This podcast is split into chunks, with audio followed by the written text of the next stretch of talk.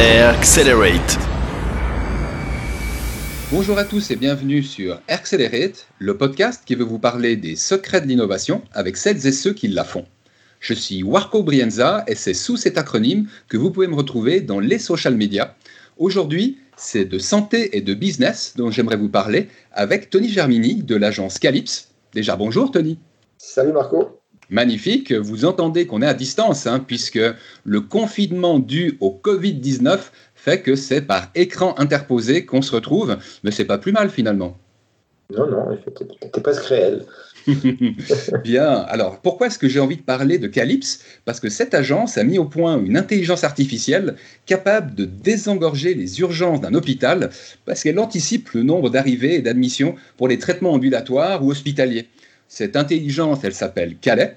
C'est le nom du projet, du moins, et c'est également le nom donné pour l'heure au logiciel qui intègre un outil de dispatching, hein, un dispatching qui permet de répartir les patients et les ressources au mieux sur un délai de 5 jours, et les prédictions, hein, c'est-à-dire le nombre de personnes qui vont arriver au service des urgences d'un hôpital comme le centre hospitalier de Valenciennes, hein, qui a la solution Calais en production actuellement, bah, ça permet de prédire dans les cinq jours à venir quels vont être les besoins. Alors en ressources hein, type matériel, mais également en ressources type humain, médecin, infirmière, et ça initie une véritable révolution dans le domaine médical, une révolution pour les hôpitaux, bien sûr, mais également une petite révolution pour l'agence Calypse qui, d'intégratrice de solutions data, devient éditrice d'une solution d'IA. Et c'est de tous ces changements dont j'aimerais m'entretenir avec Tony.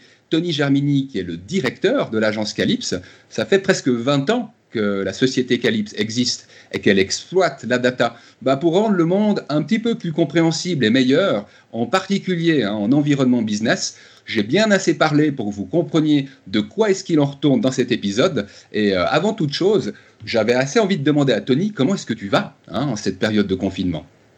Je vais très bien, je me porte même mieux qu'avant. Je survis entre les enfants, ma femme et mon travail, mes Skype. C'est un autre rythme à mettre en place, mais, mais ça va. Euh, je connais assez bien l'agence Calypse hein, parce qu'on a collaboré euh, sur quelques dossiers. C'était déjà il y a 5 ou 6 ans même que vous avez initié euh, à proposer des solutions data pour le, pour le monde médical. Ce que je trouverais assez chouette, c'est peut-être que tu puisses résumer ton parcours, hein, puisque tu as 20 ans de data dans les dents. Donc comment ça s'est passé? Je dirais que j'en ai même 22. Et justement, en 2001, je prévoyais avec deux autres personnes sur Zurich de fonder une société. Ça n'a pas marché. Donc en parallèle, fort de cette expérience, j'ai pu aussi participer à les premières jours de vie de Calypse. Donc avec, euh, j'avais un an d'expérience, disons, en termes de préparation de fondation de société. Et j'ai rejoint Calypse en 2002 parce que je pensais fortement que mon expérience de Zurich allait fonctionner. Mais voilà, peut-être que la bulle d'Internet nous a dirigé dans un autre sens. En fait, mhm. voilà, à la fin, je me suis retrouvé à Zurich travaillant euh, pour euh, Calypse sur un projet au Tessin. Par le 2002. c'est très intéressant parce que tu rappelles qu'en Suisse, bah, il y a allez, quatre régions linguistiques, mais il y en a trois avec euh, des langues internationales. Et qu'en l'occurrence, Calypse est une société qui est active bah, sur les trois territoires euh, de Suisse. Hein, la Suisse romande, on parle français. En Suisse alémanique, le Tessin n'est pas en reste. Depuis peu, euh, enfin depuis quelques années quand même, vous êtes, vous lorgnez du côté de l'Europe. Le centre hospitalier de Valenciennes, on est peut-être le meilleur exemple. Hein, lui qui a commencé par un test de Calais. C'était en, en 2019, c'est correct? C'était en 2019. Euh, c'était très vite, quelque part tout a commencé par un voyage d'études aux États-Unis avec euh, un groupe de dirigeants d'hôpitaux français en mhm. février 2019 à HIMSS, le plus grand salon euh, mondial sur la santé. Et voilà, il y a eu des échanges avec beaucoup de personnes et là on a eu une discussion avec le directeur général de Valenciennes qui, qui avait déjà fait des expériences d'AI avec la radiologie qui n'était pas un succès. Hein. Il y a eu beaucoup de problèmes. Mais on a quand même décidé de démarrer. Donc entre avril et juin, nous avons discuté, essayé de comprendre ce qu'on pouvait faire. On a démarré une phase de prototype durant l'été. Et euh, le système a été mis en production euh, à l'automne. Donc ça a été très vite. Et je profite pour euh, saluer au passage CIMARC, qui est euh, l'institution qui fait la promotion d'innovation pour le Valais. Il y a eu plein de collaborations hein, entre Calypse et la HEIGVD, hein, la haute école qui est basée à Yverdon. Euh, il y a eu la collaboration également à travers CIMARC. Sauf erreur, ils étaient partie prenante de ce voyage. Allez, on ne pourra pas citer tout le monde, mais c'était un vrai travail d'équipe qui a permis bah, d'une part un test et ensuite une mise en production de la solution Calais au centre hospitalier de Valenciennes. C'est comme même un joli succès, hein, l'air de rien. Et je crois que ça en a scotché plus d'un, moi le premier, hein, je dois dire. après, forcément, en six ans, quelque part d'expérience, d'échec et de, réapprentissage, si je peux dire, euh, nous sommes arrivés à, la constatation qu'on pouvait faire plus que simplement afficher le passé, étant donné qu'on avait accès à une très grande, très grande partie des données de, nos clients, hein, hôpitaux, donc pratiquement toutes les informations, on pouvait, en les mélangeant, en les croisant, anticiper, anticiper le futur. Donc c'est là qu'on a eu les premières idées, les prémices euh, d'une AI qu'on a pour l'instant comme nom de code CalAI, qui a démarré il y a trois ans en arrière. Donc trois ans en arrière, toujours avec Simark, hein, mais en, collaboration avec euh, nous avons démarré un projet et nous avons pu avoir le support de l'HUGBD Yverdon pour la partie recherche qui est toujours en cours d'ailleurs. Nous avons, nous avons étendu le, projet. C'était un projet initial sur 18 mois qui a été étendu. Donc la, la recherche initiale, le sujet initial, c'était comment optimiser euh, la planification des salles d'opération en ambulatoire. C'était très spécifique. C'était de ambulatoire, c'est quelque part plus simple, c'est sur une journée. on rentre le matin, on sort le soir, en principe. Et euh, voilà, le but, c'était d'essayer d'amener des informations les plus pertinentes pour mieux coordonner tout ce beau monde qui essaye de prendre en charge les patients euh, correctement au bon moment, en, aussi anticipant les problèmes, parce qu'il y en a toujours. Et après ces premiers échanges avec euh, des hôpitaux français, on a participé à des appels d'offres qui sont interminables en France. C'est 18 mois, donc c'est toujours en cours. Il y a d'autres hôpitaux qui nous ont dit ouais, mais au fait, ce qui est intéressant, c'est pouvoir prévoir l'ensemble de la planification. Donc, comment, comment coordonner les équipes, comment coordonner la prise en charge, la disponibilité en lit. Et, puis, en fait, on arrive assez bien, humainement, à piloter ou à planifier les hospitalisations planifiées. Par contre, les urgences, c'est un peu compliqué. Ça représente 30% environ de la charge d'un hôpital. Et les urgences, bah, c'est une urgence, donc euh, c'est pas planifié. Euh, des fois, il y en a plus, des fois, il y en a moins, et c'est compliqué. Donc c'est là qu'on a atterri dans le monde des urgences, en fait. en, utilisant, en procédant, en, exploitant les, données de la même façon que pour prédire une durée de séjour ambulatoire, une durée de séjour stationnaire, là, on a fait sur les urgences. Et c'est ce que fait Caléaï aujourd'hui, c'est-à-dire qu'elle arrive à prédire le parcours du patient du moment où il entre euh, bah, par la porte des urgences au moment où il va, en passant par le moment où il sera hospitalisé jusqu'à sa période de sortie Tu me confirmes ou je dis des bêtises? C'est le but ultime. On est dans un monde itératif. Quelque part, ça sera peut-être jamais fini, le, comment dire, l'évolution de la plateforme. Parce qu'à chaque fois qu'on avance, on découvre d'autres données qui sont impactantes ou d'autres données qui sont moins utiles qu'on a prendre en considération. Mais oui, effectivement, pour, euh, pour répondre à ta question, là, le but, c'est de, prédire à 5 jours. On le faisait à 7 avant, mais 5, c'est parce qu'on le lit avec la météo, parce qu'on a des prévisions météo à 5 jours précises. Je crois qu'il y a des centaines de paramètres qui sont pris en compte. Oui, oui, il y en a des centaines. Après, les paramètres principaux, c'est quand même les paramètres vitaux des patients, hein, en termes de. Voilà, les paramètres qui sont pris, par exemple, à l'arrivée aux urgences, qui sont en général euh, des informations confidentielles par rapport aux patients, pulsation, saturation, température. Et après, il y a les paramètres euh, qui sont liés au dossier patient lui-même, donc les constatations du médecin, tout, ce, qui, tout, ce qui est rajouté, le patient, combien de temps, sur quoi il a été diagnostiqué, combien de temps il a été traité, tout ce qui se passe au cours d'un séjour sur un patient est pris en charge, pris en compte et analysé pour pouvoir ensuite euh, extrapoler puis prédire le futur quelque part. Mhm. Je sais que vous n'avez pas beaucoup de recul, hein, parce que finalement c'est tellement nouveau. Hein, ça a été implémenté à la fin de l'année passée au CHV, hein, au centre hospitalier de Valenciennes. Mhm. Euh, les bénéfices qui peuvent en être tirés euh, en termes d'économie de ressources ou en termes de, de médecins qui ne sont pas appelés, parce qu'on arrive à, mieux prédire finalement l'effectif utile. Est-ce que vous arrivez déjà à tirer des conclusions, ou l'hôpital arrive-t-il déjà à tirer des conclusions? Tu n'es pas obligé de me les dire, hein, parce que j'imagine que c'est confidentiel. Ou est-ce qu'il y a besoin de plus de temps hein, pour euh, mieux déceler la valeur effective apportée par une solution comme Kaleai Il y a beaucoup, beaucoup de choses, effectivement. Là, ce qu'on remarque tout de suite, enfin, je dirais, il y a la, période en septembre et décembre l'année passée, le système était à disposition euh, du médecin-chef des urgences, qu'il gardait que pour lui, parce qu'en fait, il a, il a dû passer par une période de, comment dire, de, prise de confiance. Mm. De se dire, mais est-ce que ça marche vraiment? Et, en fait, c'est notre meilleur allié, parce qu'il là, il l'a il a vu et revu et constaté. Il m'a dit, non, mais c'est incroyable, ça marche vraiment. Donc, depuis le début de l'année, il a décidé de le mettre à disposition de tous ses médecins euh, et aussi du staff, du personnel soignant. Il y a différentes informations hein, qui, sont, qui sont données. Et lui, en fait, il, prend, il prend en considération euh, ce que l'outil lui suggère pour les, pour les jours à venir et il adapte le planning de ces personnes.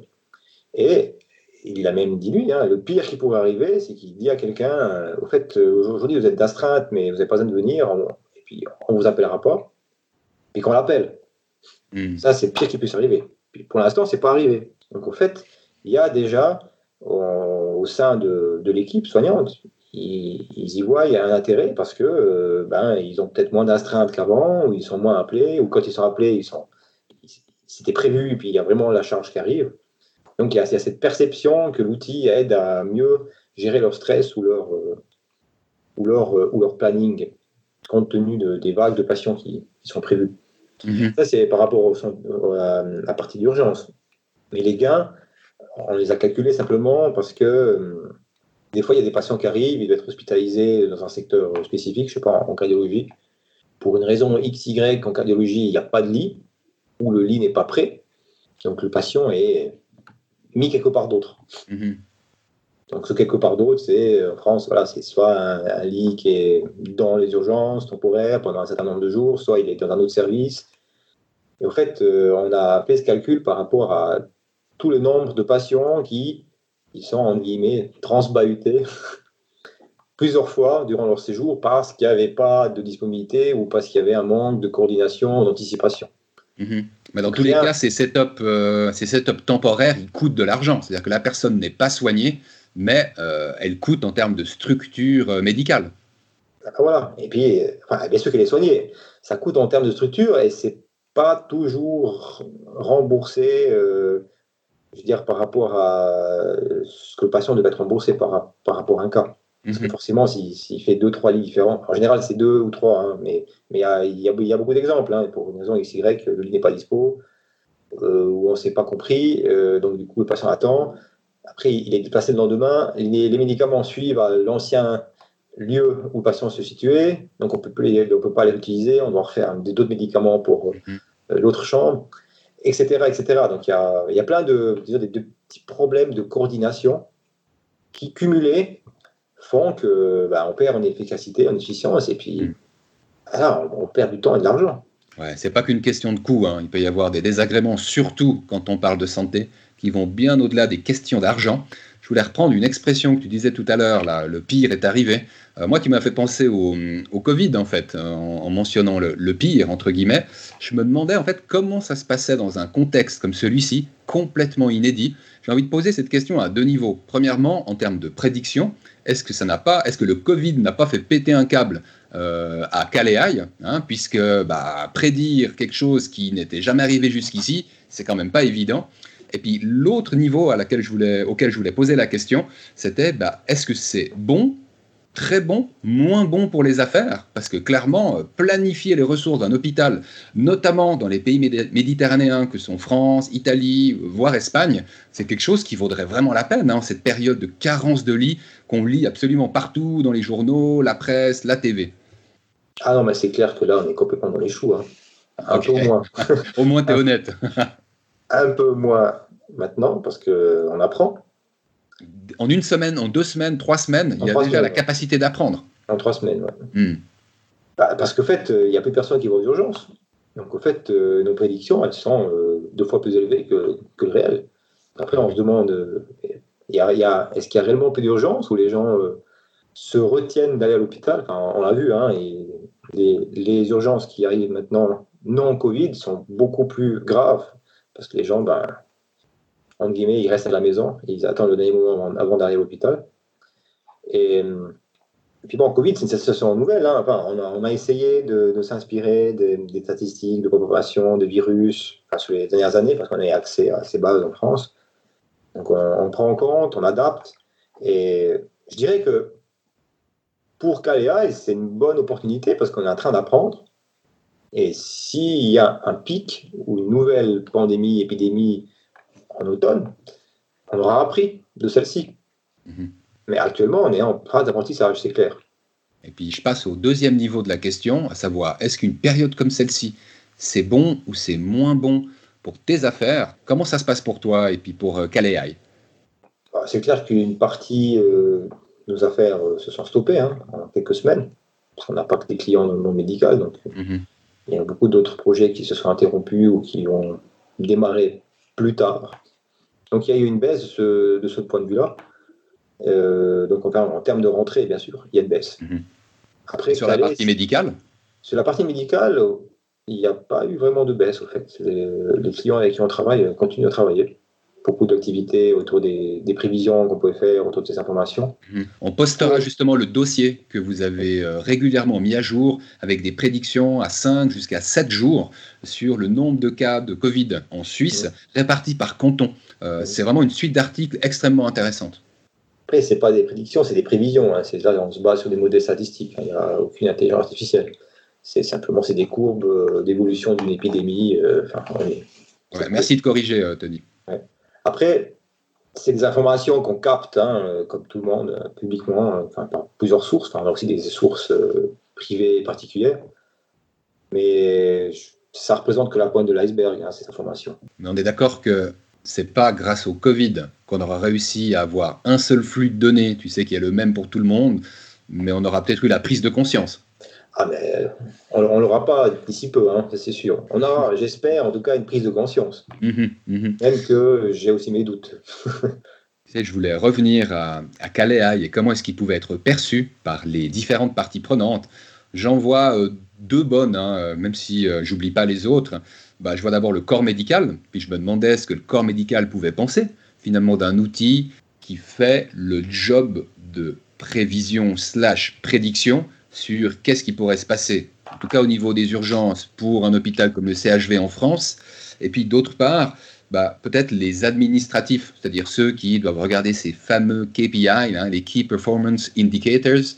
Euh, ces deux publics-là, comment est-ce qu'ils réagissent aux valeurs ajoutées apportées par Caléaï actuellement? On parle d'accompagnement au changement. Donc là, on remarque dans, le, dans, le staff soignant, il y a beaucoup de choses qui ont été changées dans la façon dont ils, dont ils saisissent ces informations au moment où ils les saisissent. Et aussi, c'est qui, euh, Tony? C'est les infirmières, c'est les médecins, c'est les médecins-chefs, c'est les chirurgiens, c'est tout le monde? C'est euh, en tout cas les personnes qui doivent saisir l'information. C'est un peu tout le monde. Hmm. Donc il y a des procédures qui ont été changées. On a pas seulement aussi changé on a, l'hôpital en question a décidé de changer l'échelle de mesure euh, des taux de sévérité des patients en urgence parce que la nouvelle échelle est plus claire et parce que nous, après, avec cette nouvelle échelle, on arrive mieux à traiter l'information. Donc, on a même retraité rétroactivement les patients du passé avec cette nouvelle échelle pour éviter qu'il y ait des, champs libres. Donc, il y a autant de, codes et de médecins et de personnels soignants. J'exagère, mais c'est c'est pas très uniforme. Donc là, le but d'avoir une échelle standardisée, enfin, la French en France, bon voilà, avec plusieurs niveaux de sévérité, forcer en tout cas à avoir une certaine rigueur dans la façon dont les informations sont saisies. Donc ils se rendent compte qu'ils ont un impact. Et en donnant, enfin, en faisant cet effort initial, par la suite, le but c'est quand même de leur donner plus de temps pour faire leur travail. Donc à terme, euh, l'idée, ça serait de, que la plateforme leur donne l'information de façon préventive, sur des appareils mobiles par exemple. Donc voilà, par exemple, d'ici 10 minutes euh, ou un quart d'heure, il faut prévoir, euh, je sais pas, un lit à l'étage XXY, sans qu'ils doivent, eux, prendre un téléphone, appeler l'étage. C'est la plateforme qui aide à mieux fluidifier le, parcours du patient. Hmm. Est-ce que tu as le sentiment que cette période de mise en confiance elle est grosso modo derrière toi et que le corps médical perçoit les avantages et preneur en fait de la solution ou est-ce que tu as l'impression que vous devez encore faire vos preuves Ou au contraire, tu as les râleurs, un petit peu euh, comme moi parfois, où euh, je vois plus ce que je fais pour le système que ce que le système fait pour moi. Vous en êtes où finalement dans cette euh, période de mise en confiance? Il y aura toujours des râleurs. Hein. je pense qu'on n'a on jamais fini hein, de, de, convaincre, mais on a bien avancé, c'est vrai. C'est vrai parce qu'il y a, il y a deux personnes d'autres secteurs qui viennent nous voir. Par exemple, il y a des gens de, au niveau de la pharmacie il nous demande, mais si vous êtes capable d'anticiper euh, les patients, est-ce qu'on pourrait aussi, nous, notre côté, euh, mieux s'organiser en amont, peut-être euh, mieux prévoir le stock qu'on a, etc. Donc, il y a aussi des gens au niveau de la radiologie. Donc, c'est un espèce d'effet viral. Au début, c'est vrai que c'est compliqué. Après, plus on a la confiance, les gens voient que ça fonctionne. D'autres veulent aussi participer, dire mais est-ce que ce que je fais a un impact sur le flux? Ben oui. Et est-ce que moi je peux bénéficier aussi de vos prédictions? C'est toujours euh, au niveau médical. Hein. c'est d'autres services en fait qui s'y intéressent. J'ai bien compris? Ouais, on parle toujours du niveau médical. Mmh. Et puis pour le niveau administratif, je pense surtout euh, au directeur. Euh, je me demandais s'il y avait une perception de gains potentiels en termes d'économie ou finalement de meilleure planification des ressources qui importe pas seulement aux médecins ou au corps médical.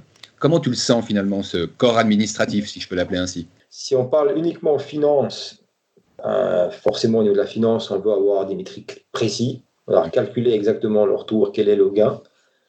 Après, euh, si on parle avec des gens qui sont à l'administration, mais qui ont un, background médical, donc des médecins qui sont directeurs ou des, soignants, des infirmiers qui sont à niveau de management, d'entrée, hein, dans les premiers échanges, j'ai dit euh, votre système, je sais qu'il améliore, je sais qu'il change, mais on n'arrive pas à le mesurer. Donc, ils sont convaincus qu'il y a une réelle amélioration. Et là, en fait, on est en train de, se battre, de se creuser la tête de comment on peut prouver ces améliorations hmm. pour avoir cette vision euh, cartésienne et financière, parce qu'on a toujours ces deux, ces deux mondes. Bon, là, le temps va vous aider, c'est-à-dire que vous avez euh, quelques mois de recul pour le moment. On en reparle peut-être avec 12 euh, mois de recul pour pouvoir comparer une année à l'autre.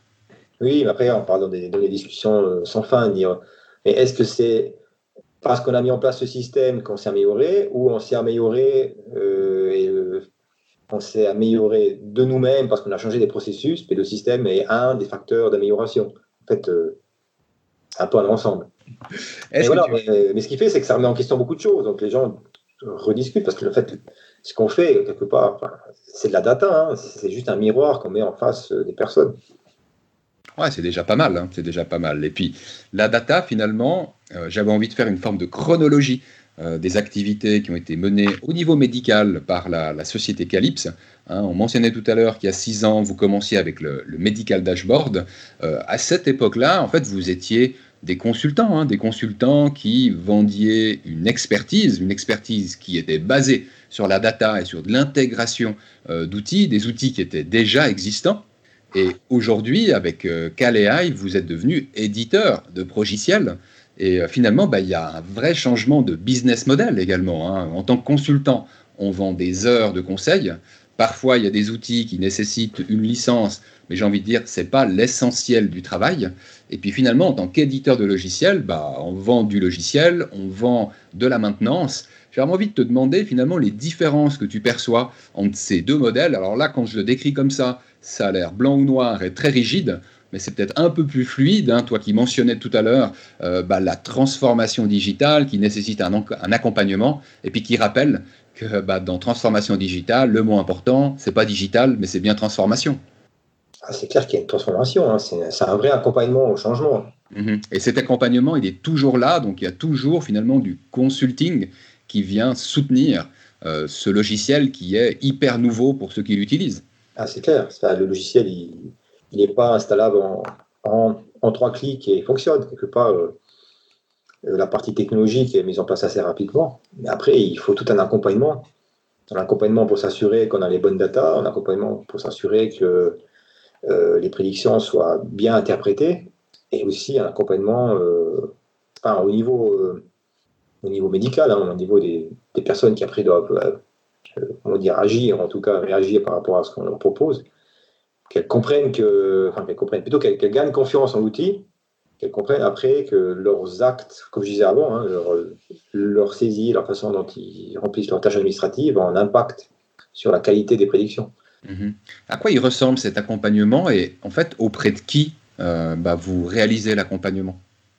Quand on met en place une expérimentation en KLI, bon, il y a de toute façon des gens d'informatique parce qu'on doit avoir accès aux data. Et après, on a aussi de toute façon euh, quelqu'un qui nous supporte au niveau médical. Donc là, un exemple, ça pourrait être euh, le chef du service des urgences.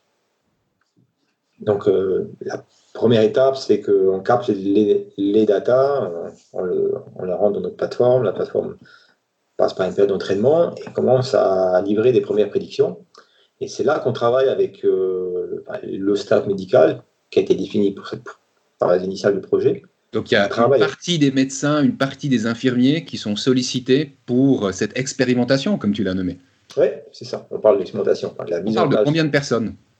2, 3, 5, 10 du côté médical, corps médical? Ça peut être 2 deux ou 3, pas plus. Ok. Voilà, si c'est un médecin ou un soignant, ça suffit.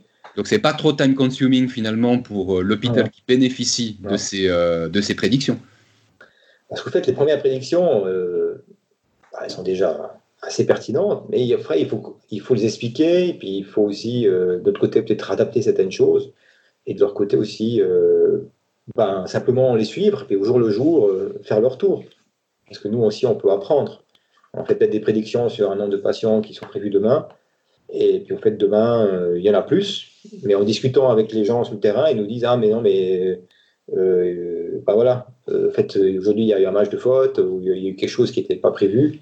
Donc nous, du coup, bah, ok, on le prend aussi en compte pour, pour la suite.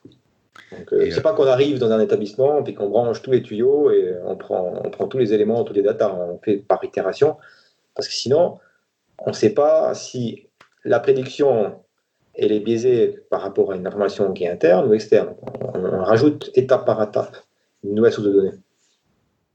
Juste avant de conclure, j'avais envie de revenir sur euh, bah, toutes ces informations qu'on a pu glaner. Alors moi j'en ai eu plein, hein. j'ai rarement eu autant d'infos pour préparer un podcast, puisque vous êtes passé sur Radio RTL, alors d'abord en France, ensuite en, Belgique, sur les chaînes TV France 2, France 3, France 24. Je suis sûr qu'il y en a eu d'autres entre-temps. Euh, en fait, la question que je me posais, moi qui suis un marketeur hein, historiquement, c'est quelles ont été les retombées d'une campagne médiatique comme celle-ci. Hein. Ce n'est pas anodin hein, pour, une, pour une boîte qui travaille dans la data d'être aussi exposée et en dehors de son, de son pays d'origine bah, Disons que s'il n'y avait pas eu la crise du Covid,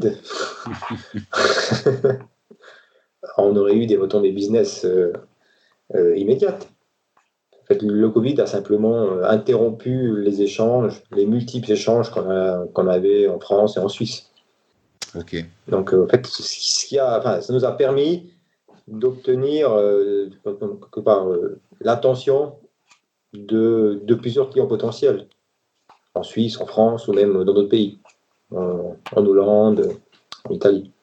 Ok. Mais est-ce que le Covid n'a pas donné un petit coup de projecteur aussi à ce que vous étiez capable de faire? Bah, En tout cas, c'était notre intention euh, en, travaillant sur ces prédictions, sur prévision Covid. Un coup de projecteur, donc quelque part, c'est un élément supplémentaire on se prépare pour euh, l'après-Covid. Il va bientôt arriver, donc encore un petit peu de patience. Je me demandais pour conclure si euh, tu pouvais peut-être nous donner une idée des prochains milestones que tu vois pour le projet Caléaï. C'est quoi les prochaines étapes clés, par exemple dans le courant de cette année ou peut-être le début de l'année prochaine? Bon, déjà, on va peut-être commencer par euh, lui trouver un nom à cette solution. Caléaï, c'est un nom de code qu'on a rapidement fait, et puis du coup, c'est voilà. C'est un truc de codeur, quoi. C'est un truc de codeur. Il est connu, Kalea, il est connu en France, à Valenciennes pour ça. Euh, non, le, but, nous, c'est que on veut se profiler dans le monde, de, dans la prédiction et l'anticipation des flux. Donc là, on parle d'un flux dans un hôpital, mais on pourrait très bien imaginer qu'on peut prédire des flux euh, dans d'autres secteurs. Parce que c'était le pharma tout à l'heure. J'ai cité le pharma, je citais euh, des transports. Je citais aussi euh, le parcours, euh, pas du patient, mais le parcours de vie d'un étudiant, entre euh, sa période avant d'étudiant, durant les études et par la suite. On pourrait imaginer qu'on pourrait suivre le parcours de carrière, peut-être, en tout cas la vie d'une personne qui a passé par un, établissement, une étude, une formation qui, qui, toute sa vie continue à étudier. On peut imaginer plein de choses. En tout cas, on, a, des idées au-delà du monde de la santé. Forcément, euh, la santé, c'est notre priorité pour l'instant, mais on a aussi d'autres réflexions. Toujours en travaillant sur les flux, donc l'anticipation des flux. Et si les gens voudraient suivre en fait euh, l'affaire ou le projet Caléaille, je crois que vous avez un blog qui est bien fourni et une page LinkedIn qui est régulièrement mise à jour. Il y en a une que j'ai citée, quoi, LinkedIn, mais ça vaudrait peut-être la peine euh, de rappeler le nom de ta boîte, puis comment ça s'appelle? Alors, euh, on trouve sur notre site hein, donc C-A-L-Y-P-S.ch. Dans la section blog, on a un, cycle d'environ chaque 10 jours, on a une publication euh, supplémentaire. Donc ces temps-ci un peu plus régulièrement par rapport au Covid, mais en général, voilà. Plusieurs, publications par mois sont disponibles sur notre site. Et bien sûr, relayées sur LinkedIn, comme le disais. Excellent. Donc maintenant que tu as éplé, tu sais, je sais de quoi je cause parce que Accelerate, les gens ne le trouvent pas toujours. Hein. AIR, 2C, Accelerate. Donc, euh, à mon tour de remercier Tony pour euh, les précieuses infos que tu nous as partagées bah, dans le domaine médical et en particulier sur le projet Caléaï, un projet qui tourne, un projet d'intelligence artificielle aujourd'hui en production, notamment au centre hospitalier de Valenciennes. Euh, on va poster différents liens sur accelerate.com afin que les gens bah, puissent continuer à suivre ceux que ça intéresse, puisque vous fournissez des informations vraiment intéressantes sur le Covid, notamment au niveau suisse. Euh, pour tous ceux qui sont passionnés d'interview de l'innovation, eh ben, on va continuer à en faire, euh, même si c'est à distance. Euh, j'ai un, deux rendez-vous qui ont dû être reportés pour ces fameuses interviews, mais n'empêche qu'on ne va pas lâcher le morceau et on continuera à les faire à distance si besoin. Vous pouvez continuer à suivre Accelerate euh, en dehors du site sur les plateformes sociales que sont LinkedIn et Twitter. Vous me retrouvez également, moi, Warco Brienza, euh, sur Twitter. Euh, sauf erreur, Tony, tu es également sur Twitter. Je suis également sur Twitter, exactement eh ben, on va mentionner ton handle pour ceux qui voudraient garder le contact à travers Twitter. Ben, en attendant, je vous recommande à tous de bien vous porter. Toi le premier, Tony, hein, parce que ces prédictions, elles comptent. Donc, hein, garde ta bonne santé et ta bonne forme. Et puis, ben, je souhaite à tout le monde de nous retrouver dans quelques temps pour un nouveau podcast. Allez, salut, bye bye. Salut Marco, salut tout le monde.